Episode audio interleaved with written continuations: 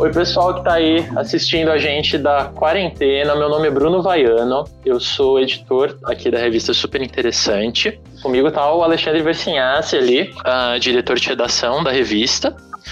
Bom, eu espero que todos vocês estejam em casa nesse momento, né, protegidos da Covid-19, porque é justamente esse o assunto da entrevista que a gente vai fazer agora, né.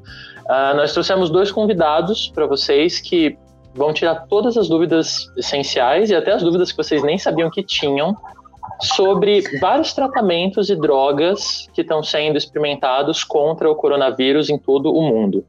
Uh, o principal deles, claro, vocês sabem, uh, é a cloroquina, que tem sido foco de muitas discussões no campo político e não só entre médicos.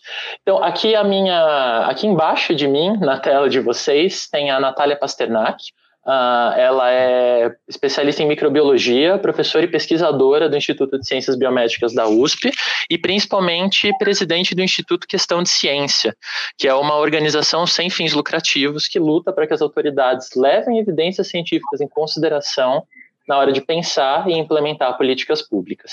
Uh, aí aqui embaixo de mim, na diagonal, na tela de vocês, tem o Flávio Meri, ele é presidente da Associação Brasileira de Ciências Farmacêuticas, professor e pesquisador da área de farmácia na USP de Ribeirão Preto, no interior de São Paulo. Bom, eu agradeço muito a vocês dois, Natália e Flávio, por aceitarem conversar com a gente e tirar as dúvidas sobre esse assunto tão delicado. Então é isso. Eu acho que para a gente fazer, fazer a primeira pergunta, vamos fazer para a Natália aqui para começar, mas aí a gente vai, né? Vamos, vamos conversando direto ali e tal, a gente vai se interromper se for necessário, tá? vamos, levando. Uh, Natália, por que começou todo o Aue em relação à cloroquina? Vamos só voltar, voltar algumas semanas do tempo, né, para colocar os espectadores aqui e tal por dentro disso. Quer dizer, por que, que a partir de um momento X uh, pegou e falou: nossa, existe um, existe um remédio que pode ser Salvador. E o que aconteceu depois disso? Então, o que deu origem ao hype todo da cloroquina foi um paper, uh, na verdade, naquela época ele era um pré-print, né, publicado por um grupo francês, liderado por um médico chamado Didier Raoult antes de publicar, quando ele ainda nem tinha apresentado os resultados para escrutínio dos pares, que é o que a gente faz normalmente em ciência, quando a gente publica alguma coisa, a gente passa por um processo que a gente chama de peer review, que é a revisão dos pares, e para as pessoas poderem criticar, ver se o trabalho foi bem feito, se aqueles resultados fazem sentido, se as conclusões estão de acordo com os resultados. É assim que se faz ciência.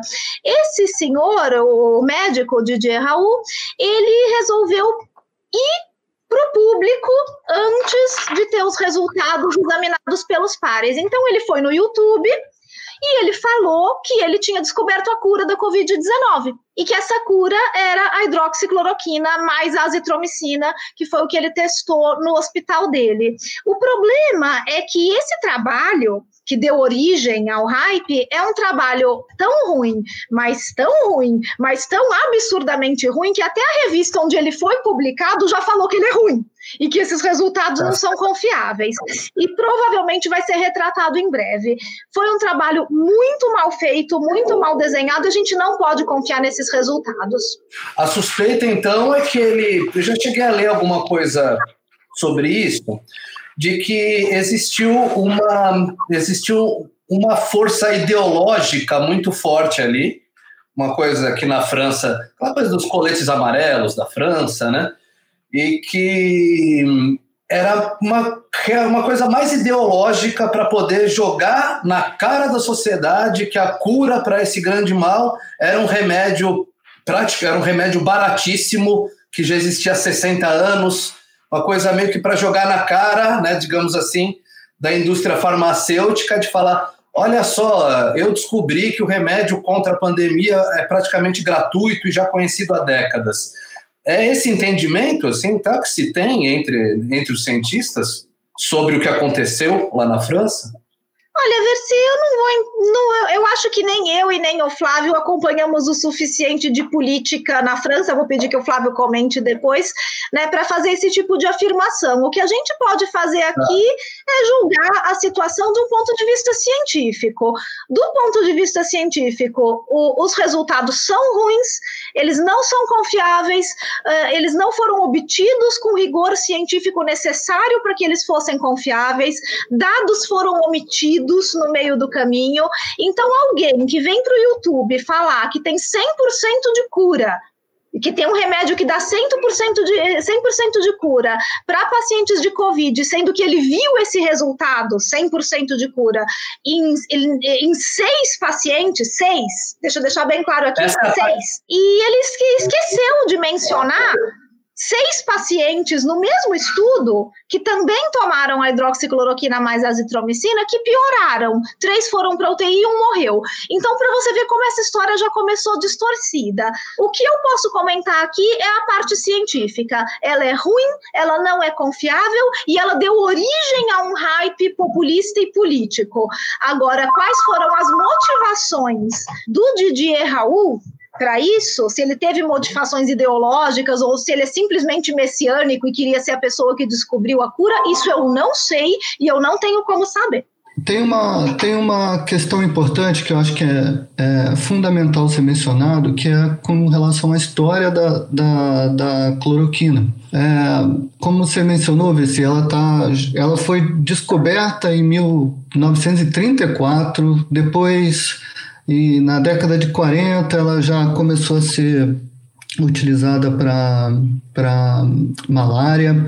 E a própria história dela é controversa, porque tem uma vai e volta com relação a, a, ao lançamento dela da Bayer. Inicialmente a Bayer tinha, tinha tirado ela da sua produção em maior escala justamente por conta da toxicidade. Depois mais tarde, outros laboratórios viram que, outras indústrias viram que ela tinha um potencial antimalárico bem grande, aí ela retorna para o mercado com força e foi fundamental para para tratar esses doentes com, com malária e, pra, e, e posteriormente para outras doenças, bem como seus análogos, como é o caso da hidroxicloroquina, que está aí nessa mesma, nessa mesma conversa. E é muito importante a gente destacar o seguinte: tem havido também uma outra confusão, que é cloroquina e hidroxicloroquina às vezes são tratadas como a mesma coisa. Numa mesma entrevista, numa mesma análise, você fala de cloroquina depois de hidroxicloroquina como se fosse a mesma coisa, o mesmo mesmo resultado. São coisas distintas e devem ser tratadas como coisas é, distintas. A diferença é estrutural. Uma, uma é um derivado hidroxilado, né, um análogo hidroxilado da, da cloroquina, que é a hidroxicloroquina, que apresenta um pouco de menor toxicidade, é um pouco menos potente para malária, mas é mais útil, por outro lado, na, no, no tratamento de lupus e de, de artrite reumatoide, então ela é mais, mais utilizada. É, mas do, no decorrer dessas duas, né, na história desses dois compostos, a hidroxicloroquina, dessas duas substâncias, a hidroxicloroquina, desde a década de, de desde 40, 1946, depois aprov, é, aprovada na década de 50, é, as duas tem um histórico de estudo para doenças causadas por vírus, né, dentre outras, dentre outras doenças. E, e aí esse histórico cortou o caminho, né, fez o atalho para aplicação em Covid. Eu acho que a maior parte das pessoas que estão em casa uh, não sabe exatamente o que, que a cloroquina faz uma vez que ela entra no nosso corpo, né? Qual que é o meio de ação dela? E eu acho que é muito importante entender o meio de ação para saber exatamente qual seria o potencial dela para combater o vírus, né? Uma vez que a cloroquina está dentro do seu corpo, o que que ela faz que levou os pesquisadores a imaginarem que ela poderia ser eficaz contra o vírus, né? O que exatamente, como exatamente ela age na gente? Primeiro é que para os outros, para todos os outros vírus que foi testado, isso inclui até HIV e outros coronavírus, né, nas outras crises, ela não, se, não, não foi eficaz quando chegou na fase dos ensaios em, em humanos, nos ensaios clínicos. nada que desse um resultado tão promissor. De qualquer forma, é, das, dos diversos mecanismos estudados, todos os mecanismos de ação são, de certa forma, controversos. Né? Eles, eles são ainda, eles são alvo de estudo, são, tem muito estudo em célula, muita, muita coisa sendo feita em laboratório para comprovar sua ação. Mas eu acho que relacionado à, à Covid, dois aspectos importantes para essa para a utilização do, do, da cloroquina e hidroxicloroquina. A primeira delas é, é ela se acumula em, em endossomo, lisossomo, e aí tem uma, uma previne a, a, a fusão é, e a, depois a entrada do, do vírus às células, né, com tanto a prevenindo a fusão, com a mudança e alteração do pH celular, e, aí a, a alteração estrutural com, e de proteínas é, e da ação de enzimas consequente disso, e depois nível de glicosilação de receptores é, presentes em células que seriam capazes de, de, de garantir o acesso a, a, do vírus a, a, essa célula. Então, são basicamente, principalmente esses dois mecanismos é, respondendo bem, bem, bem superficialmente. Então, resumidamente, a cloroquina tem dois meios de impedir que o vírus entre na célula. E é isso Exato. que supostamente Exato. daria a ela sua eficácia caso houvesse uma eficácia comprovada. Ela age na célula, né? ela torna a célula menos amigável a receber um vírus, certo?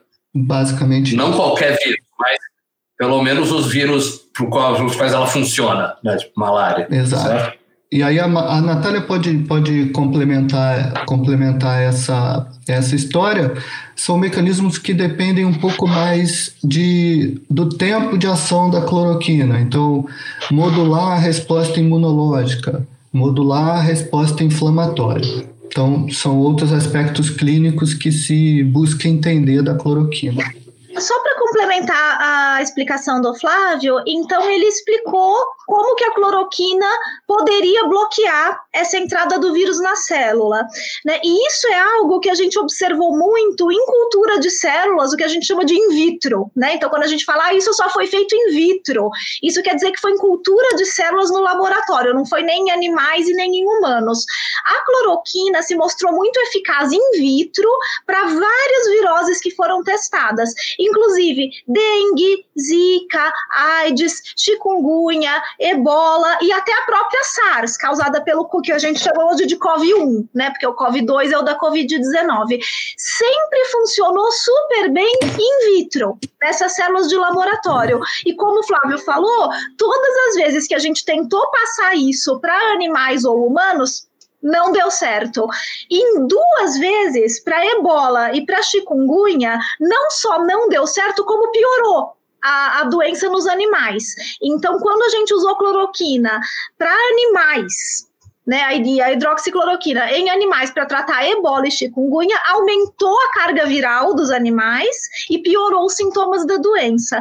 Então, nem tudo que funciona in vitro vai funcionar em vivo que é o que a gente chama de animais e humanos. Tem muitos medicamentos que funcionam super bem in vitro, quando a gente vai tentar passar para animais e humanos, não funciona. E esse é o histórico da cloroquina. Então, quando a gente fala, ah, é uma droga promissora, isso não é completamente verdade. Ela já falhou em várias outras viroses no passado. No momento, ela é uma droga candidata, assim como a gente tem várias outras drogas que são candidatas.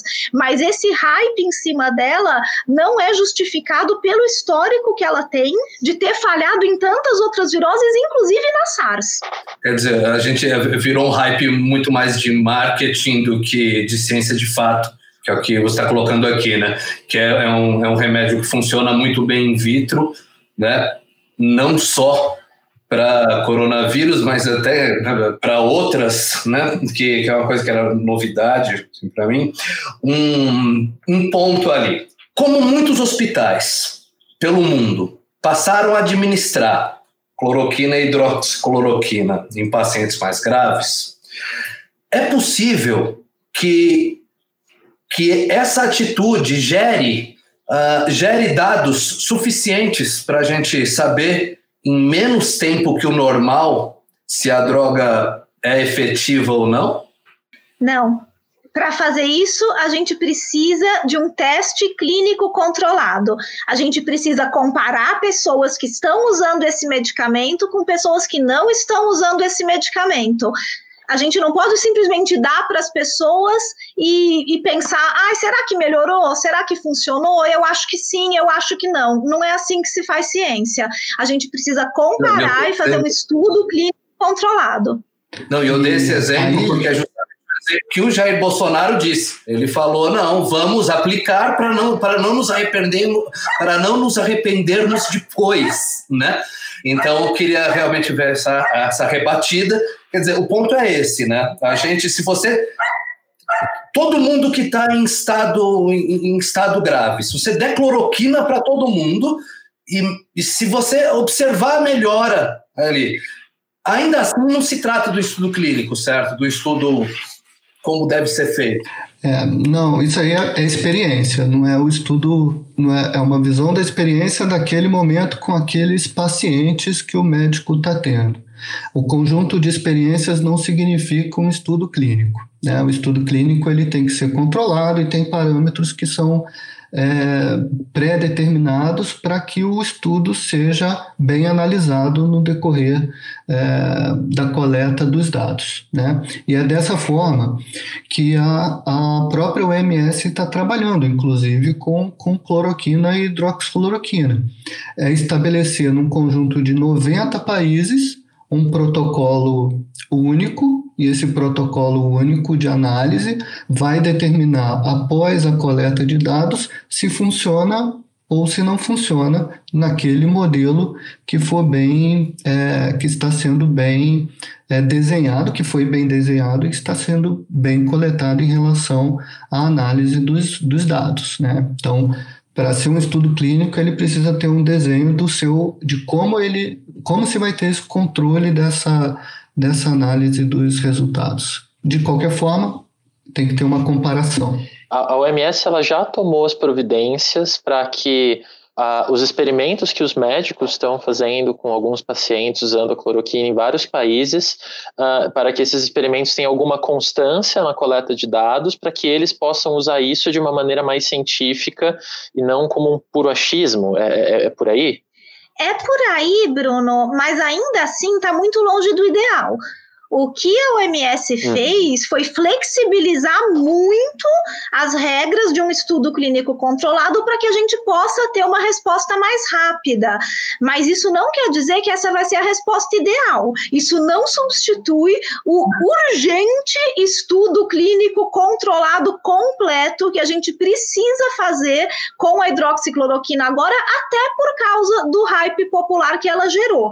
Então, isso não substitui. A gente vai ter que fazer pelo menos um estudo clínico controlado completo para que na próxima epidemia a gente não volte de novo para a cloroquina achando que, quem sabe, dessa vez ela vai funcionar. Ou que a gente saiba, opa, funciona, vamos usar. Mas a gente precisa dessa resposta. E essa resposta completa não vai vir com os dados da OMS. Os dados da OMS vão nos dar uma aproximação, usando um grande número de pessoas, em que a gente vai conseguir observar se o tamanho do efeito for grande.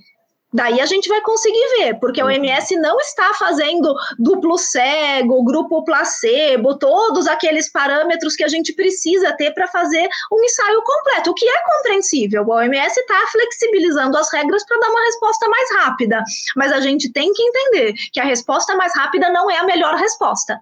Só para ilustrar isso que a Natália falou, o tempo de redução é, é cerca de reduzir em até 80% do tempo usual para os ensaios clínicos. Você vai de três fases e mais uma fase de, de, de mercado. Isso, isso leva vários anos. Então, Quer dizer, a OMS tomou essa decisão porque realmente precisava cortar uma coisa que dura anos para que ela durasse meses. É, exato. A, a ideia da, do OMS até o final de abril é, início de maio, no máximo, ter alguma resposta dos, dos, do grupo de medicamentos em estudo, né?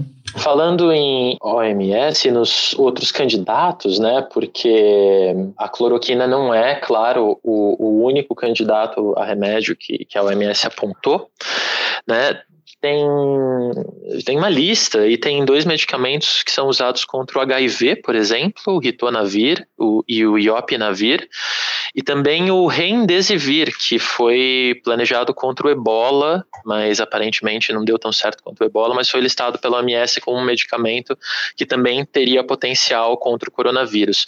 O que vocês sabem contar para gente sobre esses outros candidatos, essas outras cloroquinas, por assim dizer, que estão também em estudo. Eu posso começar só falando uma coisinha, depois a Natália, só pra, porque eu esqueci de falar e eu não quero interromper a Natália e nem ser aquele cara chato antecipando a pergunta. Mas uma coisa que é importante, é, o uso da cloroquina e hidroxicloroquina, eles têm que ser efetivamente controlado, né? Com, com, ainda mais numa situação dessa de, de pandemia e propaganda. Então, é, o uso recomendado que está sendo agora é hospitalar, então tem que evitar a automedicação de qualquer, de qualquer forma por conta da, da, dos efeitos adversos que esses, esses é, medicamentos ou esses fármacos, né? E, uh, o medicamento, claro, podem, podem causar. Tá? Acho que per, per, perfeito, precisa, a gente precisava mesmo dar essa advertência, né? E lembrar também, né, Bruno, que a, vários estudos estão saindo e várias advertências de várias associações de cardiologistas que estão preocupados com os efeitos colaterais da cloroquina, vários hospitais que já estão deixando de usar, um em Nice, um em Michigan e um na Suécia, que estão deixando de usar a cloroquina por causa do, da a, a combinação, principalmente, hidroxicloroquina com azitromicina é uma combinação que traz risco cardíaco de arritmia e esse risco está sendo observado e muita gente já está deixando de usar. Então, lembrando que a gente não tem que testar só a eficácia do medicamento, a gente tem que testar a segurança também. Né? Uh, o, o Remdesivir e a duplinha, o Ritonavir Loponavir, que estão na, na lista da OMS, eles também são antivirais e eles estão sendo testados. Tem alguns estudos preliminares que ainda não são muito promissores. O, a, o ritonavir e o loponavir, infelizmente, o primeiro estudo que saiu mostrou que não é não, não está promissor e saiu um bem recente agora do Remdesivir que também, né, Flávio, tá tá meia boca, assim, foi um estudo que não foi muito bem é. feito e deixou a gente sem respostas. E eu acho que o, o, o, que eu queria deixar de recado é muito isso, tá saindo muito estudo pequeno e mal feito isso não tem, não colabora muito para a gente ter respostas sobre esses medicamentos. Então tá pipocando um monte de estudos pequenininhos que deixam a gente com mais perguntas do que respostas. Infelizmente até agora a gente não sabe dizer se esses outros antivirais vão servir para alguma coisa ou não. É, deixa eu só com, complementar isso assim, o Remdesivir ele apareceu na época do, do surto de ebola, né? E, é, e aí não avançou no, no ebola nos testes em, em, animais, em humanos, ele não seguiu em frente, mas da mesma forma também se mostrou promissor é, em animais para outras síndromes de coronavírus, né? O SARS e MERS, né? A síndrome respiratória é, aguda, grave e o do, do Oriente Médio e também não, não avançaram clinica, não avançou clinicamente, né? É, tanto ele, o Remdesivir, quanto o Lopinavir e, e Ritonavir, eles são é, anti, é, são antivirais, né? O Lopinavir e Ritonavir surgiu na, nos anos 2000 e aí para tratamento de da, da AIDS, né? É, eles estão envolvidos de certa forma na replicação, na replicação viral, né? inibindo duas enzimas diferentes, é, mas de qualquer forma afetando a replicação do vírus, né? O vírus se multiplicando após infectar. É, essas são, são as ideias, de qualquer forma, os dois. É, nos dois casos, já para a Covid-19, você tem resultados que são muito, são muito dúbios, né? O, o lopinavir e o ritonavir juntos não mostraram é, eficácia nos estudos iniciais, é, comparando com, com pacientes que não tomavam, e Remdesivir também mostrou resultados é, que ainda são muito preliminares, não foi, não foi avaliada, por exemplo, é, é, o quadro clínico dos pacientes após a administração, enfim. Então, ainda tem muita coisa por vir. E é, é por isso que é muito importante acompanhar os, o quadro clínico e não basear os estudos clínicos e não ficar somente é, balizando decisões públicas é, em função das publicações de artigos, né? Ou de pré-prints. Tá. A gente tem, né? É, a gente tem essa dificuldade intrínseca, né? De que você fazer um antiviral ele é mais complicado do que você fazer um antibiótico, né? É mais difícil combater um vírus do que combater bactérias, não? Bem mais. Uh, bactérias, elas, elas são muito mais independentes, né? Elas se replicam sozinhas, elas têm toda a maquinaria para fazer parede, proteínas, elas têm estruturas que são alvo de antibióticos que a gente não tem nas nossas células. Então, um antibiótico, geralmente, ele vai atacar a parede celular de bactéria, que é uma coisa que só a bactéria tem, nossa célula não tem. O ribossomo ah. da bactéria, que é diferente da nossa. Então, é muito fácil você você desenvolver remédios que não vão ser tóxicos para a gente, eles vão matar só a bactéria. Outra coisa que é fácil delas é que é muito fácil manipular e cultivar elas em laboratório. Porque como elas crescem sozinhas, é só você colocar num meio onde tenha nutrientes para ela e que tenha o pH adequado, elas vão crescer. Vírus não. Vírus você precisa de células de animais ou de humanos para fazer aquele vírus se multiplicar dentro da célula. Então já fica complicado trabalhar com eles. E ainda por cima, antibióticos são coisas que as próprias bactérias produzem naturalmente para competir umas com as outras. Então a gente tem antibióticos que a gente ou usa ou copia da natureza. E acho que só para complementar a informação da Natália, desculpa, se você olhar historicamente a, a descoberta de fármacos, o número de fármacos antivirais é muito menor, disponível é muito menor. E se você olhar as crises, né, que, de, de surtos, uh, o número de, de medicamentos descobertos para esses surtos ele tende a, a zero. Né? Para o ebola, para SARS. Né?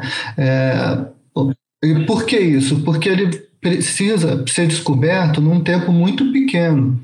Já para outras doenças causadas por vírus, como HIV, e hepatite C, o, o tempo que a gente tem hoje obedece de conhecimento da biologia e da doença obedece muito ao tempo da descoberta e lançamento de um fármaco no mercado, que dura, que às vezes é de uma década, um pouco mais, até 12, 13 anos. Ou seja, você conhece muito a biologia do, do a, da doença, se conhece muito da epidemiologia da doença e, e é capaz de desenvolver estratégias para descoberta de novos é, medicamentos, né, novos fármacos que, que se tornam é, posteriormente medicamentos. E isso não acontece com, com, com a situação, em casos como a da situação atual, em que você tem urgência. Então, o tempo para descobrir um fármaco é muito curto. Né?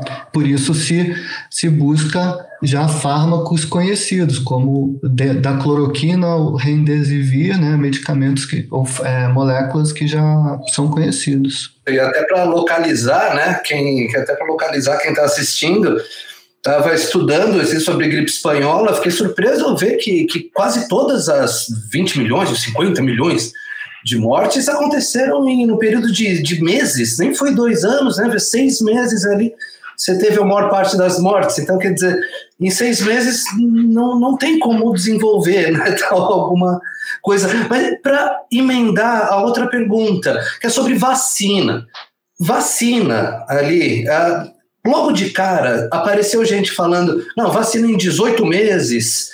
Tal. E confesso que eu fiquei bastante confuso ali, eu acho que as outras pessoas também ficaram. Qual o ponto de vista de vocês sobre o desenvolvimento de uma vacina, sendo que a gente não conseguiu, não chegou a desenvolver uma vacina para o velho coronavírus, né, para o vírus da SARS? Então, a vacina demora. Tá? Não tem como apressar o desenvolvimento de uma vacina. Vai demorar uns dois anos para a gente ter uma vacina para a Covid-19. Não tem como apressar isso. Por quê? Porque o problema não é a parte tecnológica de desenvolver a vacina. Essa parte a gente consegue fazer. O problema é a parte de testes. A gente não pode pular etapas nos testes clínicos de uma vacina. Imagina que a gente vai dar essa vacina para bilhões de pessoas saudáveis. Não são pessoas que estão doentes, não é um tratamento. A gente vai vacinar bilhões de pessoas saudáveis de uma vez só. A gente não pode cometer erros não pode. Então, esse processo não vai poder ser apressado. Tem diversas empresas e universidades, institutos de pesquisa que estão fazendo estratégias vacinais muito legais. Tem um monte de tipos de vacina diferentes que estão sendo feitas. Essa parte, a parte de tecnologia, ela é fácil. A gente vai ter vacina, mas a gente vai demorar para testar essa vacina e para poder liberá-la para a população. E isso não tem como apressar e não deve ser apressado porque é perigoso. Então, vai demorar. Agora, uma coisa que eu acho que encaixa muito no que o Flávio falou, né? A gente nunca conseguiu grandes antivirais, como a gente tem ótimos antibióticos. A gente sempre controlou doenças infecciosas causadas por vírus, a gente sempre controlou com vacina. Essa é a melhor estratégia que a gente tem. Mas é uma estratégia que vai demorar. Uhum. Nesse ínterim ali, então, o que, o, que, o que vocês acham que seria o ideal o ideal fazer. A gente não sair testando qualquer remédio, segura, acha que o que, que é o, o qual, qual é o melhor jeito, então, do ponto de vista de saúde pública, para a gente conseguir lidar com isso? A primeira coisa é adotar as estratégias de prevenção que, que têm é, sido adotadas, que é o isolamento e à medida que, se não é possível o isolamento total, ainda mais em países como, como o nosso, com uma boa parte da população que depende é, do, seu, do seu trabalho, que não tem como realizar o trabalho de, de, de casa em home office, home office não é uma realidade para todo mundo no nosso país, é, a gente tem que trabalhar com as estratégias de prevenção máxima para essas pessoas e para e aqueles que podem se isolar, isolar. E aí a estratégia de prevenção elas partem de um, de um princípio básico, elas dependem de informação. Então a gente tem que levar a informação o máximo possível para as pessoas, né? Já que não consegue isolar, como que eu previno ao máximo a transmissão é, da, da o contágio e a transmissão, né? É, limpando as mãos, e, é, limpando e tirando a roupa, tentando fazer o máximo de distanciamento possível é, para as realidades de, de cada um.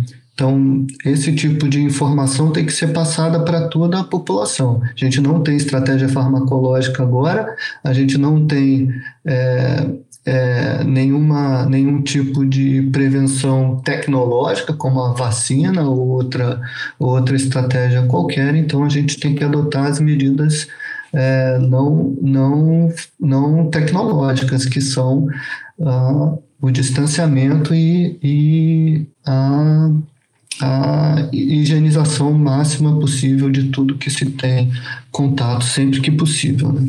A gente já tem ouvido agora alguns especialistas colocando que as quarentenas podem chegar a ficar num, talvez numa ida e volta, mas por alguma coisa em torno de dois anos. Como vocês veem isso? É, isso é um consenso já?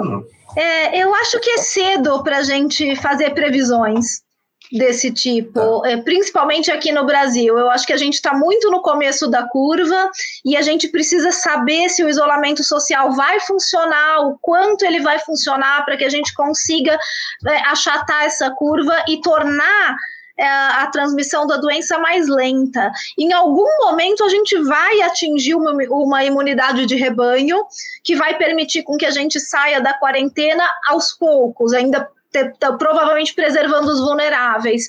Mas o que a gente está fazendo é garantir com que a gente, que a gente demore para chegar nessa imunidade de rebanho. Valeu, gente. Tchau, então. Até a próxima. Tchau, tchau. tchau não quer que isso aconteça ao mesmo tempo, porque daí a gente não tem como cuidar dos doentes, a gente está tá tentando fazer isso devagar, segurando isso com isolamento social. Em algum momento a gente chega, mas isso depende também da eficácia do isolamento social, de como que a gente consegue achatar essa curva. Então eu acho muito difícil agora a gente ter qualquer previsão de tempo que realmente vá se confirmar. A gente pode falar em seis meses, em um ano, em dois anos, a verdade é que a gente ainda não sabe. Né? Eu acho que o Flávio talvez possa complementar isso, acho que ele entende mais de epidemiologia do que eu. Eu não entendo muito sobre epidemiologia, não, mas uma coisa que eu, que eu consigo ver com relação à a, a, a situação que nós vivemos é qualquer estratégia para ser bem fundamentada, ela depende de uma coisa no momento atual, que é teste diagnóstico e exame. Então a gente precisa é, acelerar o máximo que for possível. A gente tem limitações tecnológicas, tanto para desenvolvimento e agora para aquisição, porque é uma demanda, é uma demanda mundial. É, mas enquanto a gente não tiver certeza do, da distribuição da doença no, no país, a gente vai ter muita dificuldade em estabelecer políticas que é, flexibilizem ou não o distanciamento social, né? E, e, e mesmo permita que determinadas regiões, por exemplo, fiquem mais é, livres para exercer as atividades as essenciais e, e outras em relação a outras cidades, outras regiões, porque a gente não tem certeza exatamente da distribuição distribuição da doença, afinal a gente tem mais clareza daqueles que estão internados, os que não estão a gente não sabe, eles estão rodando por aí, né? Então, se a gente não tem esse, esse exame, essa é uma coisa a ser investida. A gente simplesmente não sabe, e... né? E se já chegamos ali tal em 10%, vai, vamos dizer, se chegou a 2% da população, ou a 5%, ou, a gente, ou quando a gente vai chegar em 50% da população já está imunizada, a gente só vai saber disso testando, né? Não tem outro jeito. Né? Enquanto a gente não tiver teste, a gente tem que trabalhar na informação, na prevenção da melhor forma possível. E, e bom, a gente está chegando, a gente está chegando ao, ao final do nosso tempo de entrevista aqui, né? E, e, bom, acho que a última coisa que eu, que eu, que eu queria comentar com vocês é que na, da semana passada para cá houve um afrouxamento nas medidas de, de isolamento social né? Aqui no estado de São Paulo mesmo, a porcentagem de pessoas que estão adotando a quarentena, o isolamento em, casa, né? Caiu de 70% para pouco mais de 40% e tudo mais, e isso num, num momento crítico, né? Em que a gente não está mais no começo da, da transmissão do vírus, ele já está bastante distribuído entre as pessoas e já tem muitas pessoas assintomáticas andando por aí. Uh, então, seria é, o que fazer diante disso, né? É, justamente no momento em que a gente precisava intensificar as medidas de isolamento, elas estão elas estão acabando, elas estão ficando para trás. Como, como lidar? Eu acho que fazendo eco com o Flávio, informação. As pessoas precisam receber informação de qualidade para elas entenderem que elas têm um papel fundamental para a gente conter essa epidemia esse papel individual, esse papel solidário de entender que você precisa ficar em casa para que outras pessoas não morram e que possam ser atendidas no hospital e que tem hospital para todo mundo, essa é a mensagem que a gente tem que passar. Não é a mensagem de, ai, que saco ficar em casa, ai, eu não posso trabalhar. É um saco mesmo e todo mundo quer voltar. Mas a gente tem que ter essa solidariedade agora de entender que ficar em casa é garantir que quem estiver doente tenha leito no hospital. E isso, essa é a mensagem que a gente tem que passar para as pessoas. Então, se eu posso terminar aqui com a mensagem, seria: por favor, fiquem em casa. É isso que a gente precisa agora, que, que todo mundo colabore e que fique em casa, porque vacina vai demorar e remédio nós não temos. É, sim, o primeiro é isso aí, é, quem ficar em casa, todo mundo que pode ficar em casa, que tem a possibilidade de escolher ficar em casa, fique em casa para é, a gente tem que fazer fazer crescer a voz que precisamos de, de, é, de testes, precisamos que eles sejam distribuídos e que eles sejam adotados em todas as regiões do, do, do país da, melhor, da forma mais eficiente é, possível para a gente ter real noção do que está acontecendo, do que está acontecendo aqui. Né? A situação dessa pandemia, dessa doença que é, que é triste, que a gente torce para que alcance um, uma solução tecnológica rápida, um medicamento uma vacina o mais rápido possível, enfim, é, é escancarar a nossa dependência tecnológica. Isso já foi falado, inclusive, pelas autoridades do país, né? É, e talvez seja mais importante agora, complementando e adicionando ao que a Natália falou, de ficar em casa e de que informação salva vidas, e a informação, ela é, ela é normalmente nasce na, no Brasil nas informação de qualidade científica nas universidades públicas. E a gente precisa é, investir e reforçar o papel dessas instituições, principalmente no momento como esse, né, garantindo as bolsas de pesquisa para os estudantes que são os futuros líderes que lidarão com essas crises no futuro, garantindo uh, o futuro da ciência e da pesquisa no país, fortalecendo essas instituições, fortalecendo os fomentos, porque assim a gente vai ter é, um, um, país com maior autonomia. É, e essa não tem sido uma realidade dos últimos anos no país, e, e isso, é, essa dependência fica muito clara agora. E a gente precisa não diminuir mas sim reforçar muito né, e o papel da, da, da universidade, das pessoas formadas por, pelas universidades no, no, no país, as universidades que têm pesquisa e que formam pessoas desde a área de humanas, porque essa é uma crise também é, social, não é uma crise só de saúde.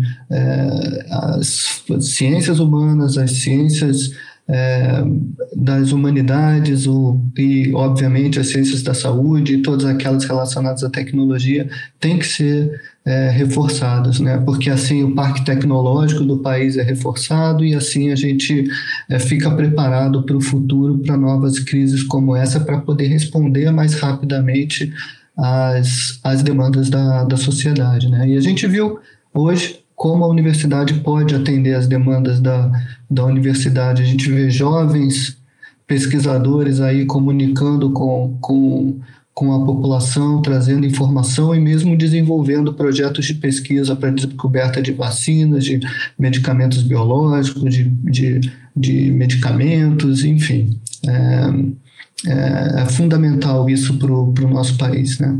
Ok. Pô, muito obrigado, Flávio. Muito obrigado, Natália. É um prazer conversar com gente tão inteligente quanto vocês. Tenho certeza que quem ouviu gostou também. Teve muita coisa bacana que a gente ouviu aqui. Então, putz, é isso. Obrigado mesmo pelo tempo de vocês. Eu que agradeço. boa sorte para Foi um prazer ver um Bruno. Boa Obrigada pelo convite. Nós. Valeu, gente. Tchau, então. Até a próxima. tchau. Tchau, tchau.